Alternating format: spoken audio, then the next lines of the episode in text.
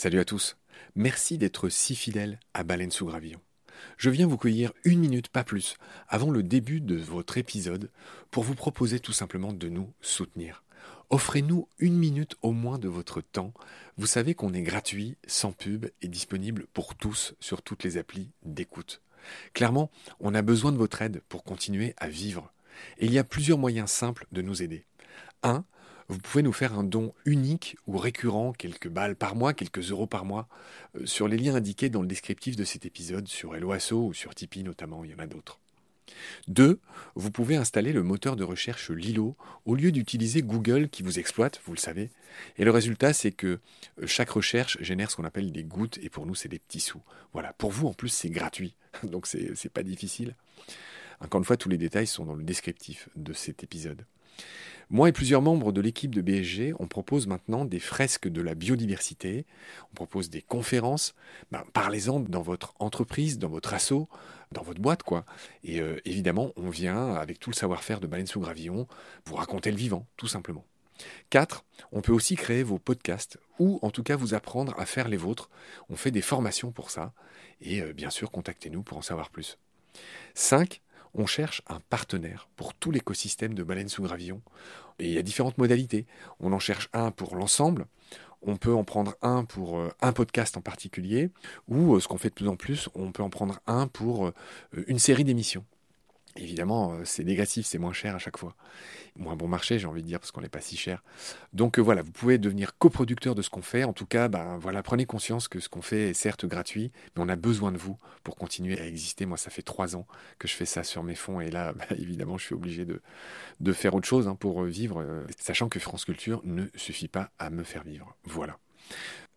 Pour nous joindre, c'est simple, contact at baleinesougravillon.com. Tous les détails sont dans le descriptif de l'épisode. Je vous laisse maintenant retrouver l'épisode du jour. Je vous dis merci, salut, à bientôt.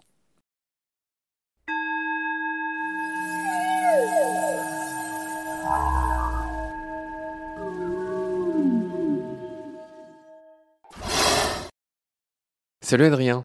Salut Marc. On va continuer à explorer notre calendrier de migration. Les deux épisodes précédents, bah, on avait fait par trimestre. Hein. on avait fait juillet, août, septembre, en gros pour euh, ce premier épisode. Le deuxième, on avait fait octobre, novembre, décembre. On avait vu qu'il y avait vraiment un pivot. Tu avais appelé ça une bascule en septembre. C'était un peu le dernier appel pour tous ceux qui voulaient traverser le Sahara qui partent. Puis après, on avait vu octobre, novembre, décembre, tous ceux qui arrivent en France pour hiverner. Et là, de la même manière que Septembre est un mois de bascule. On va commencer euh, notre épisode par euh, janvier, puis ensuite on fera février, mars. Hein. c'est notre trimestre de cet épisode. Et tu tenais à dire en préambule que le mois de janvier, c'est pareil. Hein. c'est un autre gros mois de bascule. Et tu voulais aussi rappeler que euh, par rapport à ces histoires de migration post-nuptiale, enfin, recite-nous un peu tout ça. Ouais, la bascule décembre-janvier, c'est que décembre, on est vraiment sur la fin de la migration post-nuptiale, donc celle qui a lieu après la reproduction. Et à partir de janvier, on va avoir les premiers mouvements de remontée euh, pré-nuptiale, donc des oiseaux qui vont vers leur quartier de reproduction pour se reproduire au printemps. D'accord. C'est la bascule que je mentionnais, elle est là. C'est-à-dire qu'il y en a qui vont dans des quartiers d'hiver après s'être reproduits, et janvier marque, c'est un peu intuitif finalement, janvier marque cette période de l'année où, en tout cas en France, les oiseaux, ils commencent à revenir. C'est les premiers qui reviennent, qui reviennent en janvier, c'est ça? Ouais, ils commencent à remonter, mais c'est vraiment une bascule dans le sens où il y a encore certains oiseaux qui descendent en janvier. Enfin voilà, qui finissent leur migration euh, post-nuptiale, donc ils vont vers les quartiers d'hiver, voire qui ont été dérangés pendant l'hiver et qui continuent à descendre un petit peu plus bas en janvier. Et donc ces migrateurs-là vont croiser les premiers à remonter. Ouais, ça marche. Donc la première que tu nous cites, c'est un oiseau dont tu nous as déjà parlé, ce sont les bernaches cravants qui commence à remonter. Alors pourquoi elle en premier? Alors pourquoi elle en premier? Et, tu euh, parles aussi des griffes, pardon. Oui, parce que quand même en janvier, euh, la migration prénuptiale, elle, commence, mais euh, mollo mollo quoi. Il y a vraiment quelques espèces qui commencent à remonter, dont les bernaches. Elles vont remonter jusqu'en Russie, donc elles vont nicher dans la péninsule du Taïmir et elles vont euh, migrer en plusieurs étapes en visant les grandes baies. En fait, elles vont notamment bah, s'arrêter dans la mer des Wadden dont on avait parlé. Euh, Aux Pays-Bas. Ouais, on avait déjà parlé, euh, qui était un site de mue pour les tavernes de Belon. Elles vont s'y arrêter, voilà, plusieurs semaines jusqu'à plus d'un mois même pour faire des grosses réserves. Et après, en fait, elles vont faire une première étape de la France, on va dire, jusqu'aux Pays-Bas, et après des Pays-Bas jusqu'à la péninsule du Taïmir. Elles vont y aller en plusieurs étapes. Moi, c'est une oie que j'aime bien parce qu'elle hiverne en grand nombre sur le bassin d'Arcachon. Elle hiverne beaucoup aussi dans le Morbihan La France, on dit qu'elle a un peu une responsabilité, euh, voilà, en termes de conservation pour cette espèce parce qu'elle accueille euh, un pourcentage énorme de la population euh, mondiale en hivernage. C'est un oiseau qui va se nourrir pas mal de zoostères, donc des petites herbes marines, d'algues, etc., etc. C'est un des rares anatidés qui est pas chassé d'ailleurs. Une des rares oies. Ah oui? Ouais. Tu veux dire qu'il est interdite? Qui est interdite à la chasse, ouais. On rappelle qu'il y a 63 espèces d'oiseaux qui sont chassables en France. On va situer notre entretien dans le temps. Nous sommes début juin 2022. À l'heure où on se parle, tu me regardes avec des grands yeux, mais je crois qu'il y a 63 espèces qui sont chassables en France. C'est deux fois plus qu'en Espagne et en Italie. Et c'est trois fois plus qu'au Royaume-Uni. Je le souligne au passage. Il y a énormément d'espèces. Et ce que j'aimerais souligner au moins une fois dans tous ces épisodes, on va encore dire que j'allume les chasseurs à chaque fois, mais c'est pas le cas. C'est, en tout cas, c'est pas ma volonté, mais il faut quand même dire ce qui est. C'est que la France est un couloir de migration essentiel. Donc, c'est d'autant plus grave de chasser des oiseaux qui migrent, puisque on dépeuple des pays qui ont des politiques de conservation qui sont un tout petit peu plus euh, conséquentes, pour le dire poliment, euh, que celles de la France. Ouais, ce que tu dis est très vrai, et en plus, notamment les, les zones où elles sont le plus chassées, en fait, ces espèces-là, c'est soit sur les zones de halte, et on a vu l'importance qu'avaient les zones de halte, et la fragilité euh, qu'elles ont quand elles sont sur ces zones de halte. Je suis désolé, c'est vraiment un cri du cœur, mais je trouve ça tellement dégueulasse de tirer. euh, On a vu le baltrap là dans Ouais. l'école, etc. C'est des oiseaux qui migrent avec ces sens fabuleux qu'on a détaillés, etc. Et les mecs qui y vont, mais juste pour flinguer à tout va, etc. Enfin vraiment. euh, Et ces histoires de zones de halte pour ces oiseaux qui ne demandent qu'à vivre, qu'à se reproduire. Enfin c'est vraiment, euh, c'est vraiment incroyable quand même. Sachant qu'il y a des espèces qui déclinent. Pardon, je m'auto-censure. Je voulais juste essayer de situer la péninsule du Taïmir. Je crois que tu prends la Mongolie et tu remontes vraiment euh, tout droit euh, jusqu'à toucher euh, l'océan, quoi, en Russie. Elle était à peu près sur la péninsule du Taïmir. D'accord. Donc c'est vraiment loin hein, par rapport à- au bassin d'Arcachon, enfin au sud-ouest de la France, même à la France. hein. C'est quand même plusieurs milliers de kilomètres. hein. En suivant les côtes en plus, parce que du coup la voie de migration, elle pourrait être plus directe si elle coupait, mais vu qu'elle a besoin de s'alimenter euh, dans ces grandes baies, etc., etc., elle va un peu suivre le littoral et donc ça va lui prendre encore un peu plus de temps. Quoi. Et quand elle arrive sur les quartiers de reproduction, la neige n'a pas encore fondu, et donc elle va vivre euh, pendant plusieurs semaines, euh, commencer sa reproduction sur les réserves de gras qu'elle a fait pendant ses haltes migratoires. C'est fou. Je vérifie en même temps que tu disais. Effectivement, la péninsule du Taïmir, c'est vraiment euh, l'endroit le plus, euh, comment dire, le plus septentrional de la Russie. Si tu pars de la Mongolie et que tu vas droit au nord, eh ben, tu arrives dans cette péninsule du Taïmir où niche, tu disais, ces oies euh, bernache cravant. hein. Ouais. C'est ce que tu disais. D'accord. On va continuer notre voyage avec ces oiseaux migrateurs. Tu parlais des grives. Ben, c'est peut-être le moment de nous citer les principales espèces de grives? Ouais. Donc il y a quatre espèces de grives observables en France. Il y a la grive musicienne, qui est très très très commune dans les parcs et jardins, forêts, etc. Est-ce La- que tu arrives à imiter son chant?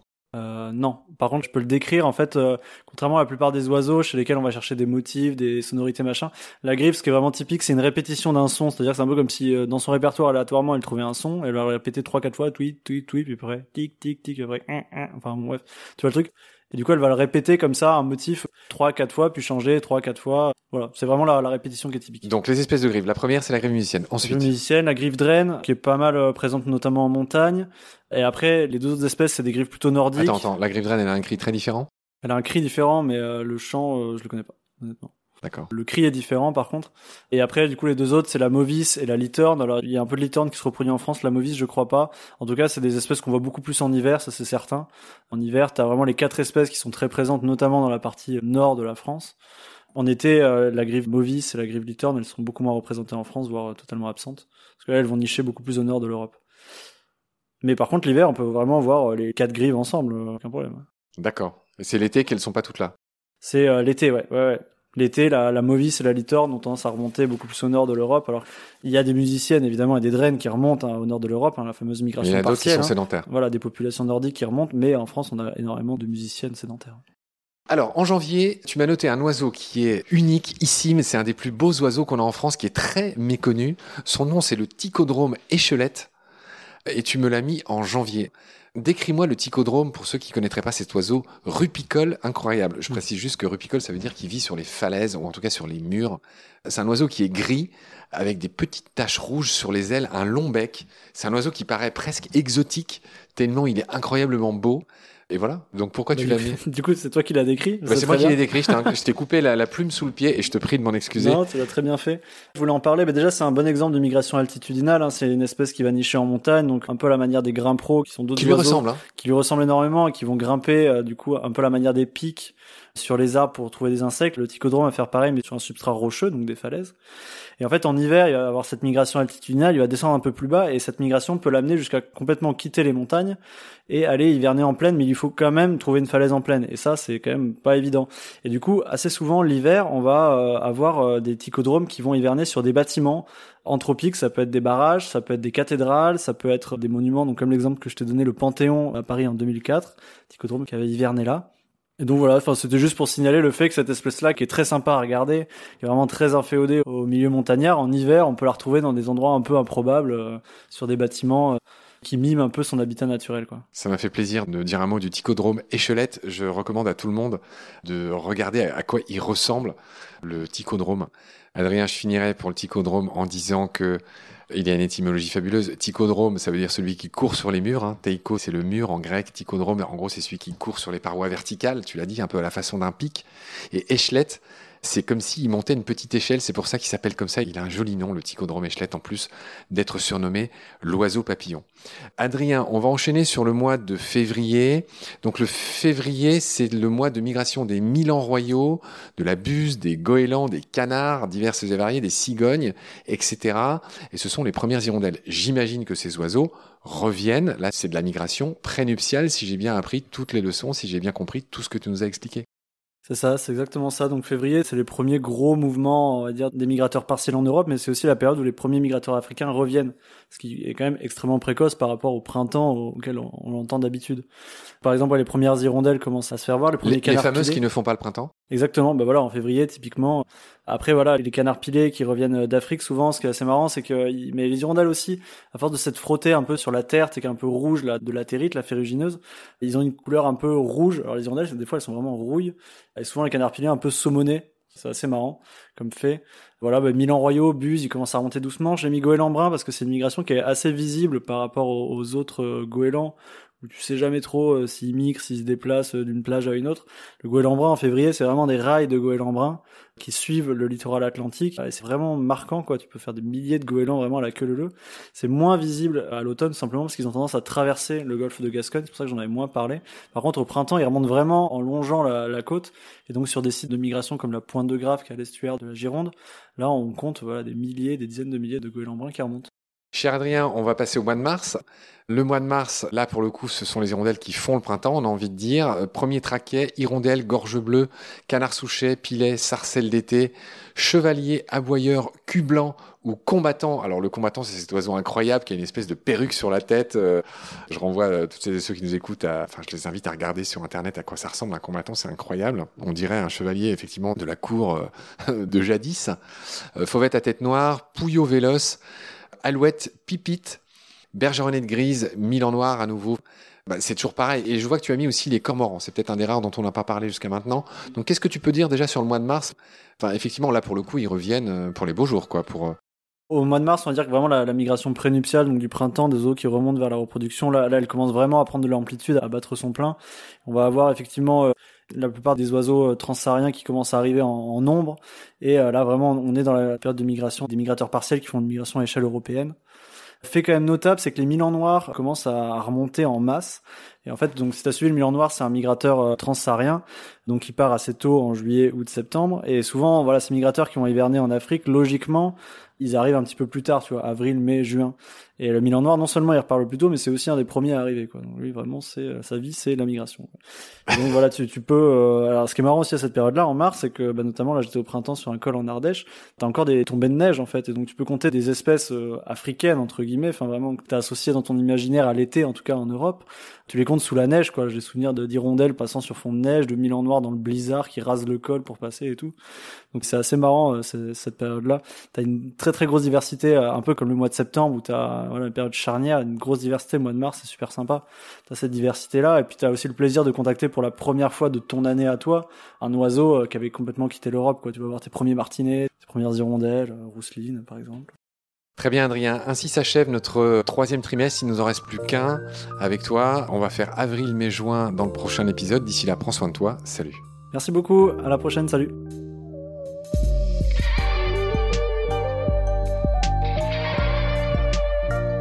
C'est la fin de cet épisode. Merci de l'avoir suivi. Pour continuer, nous avons besoin de votre soutien.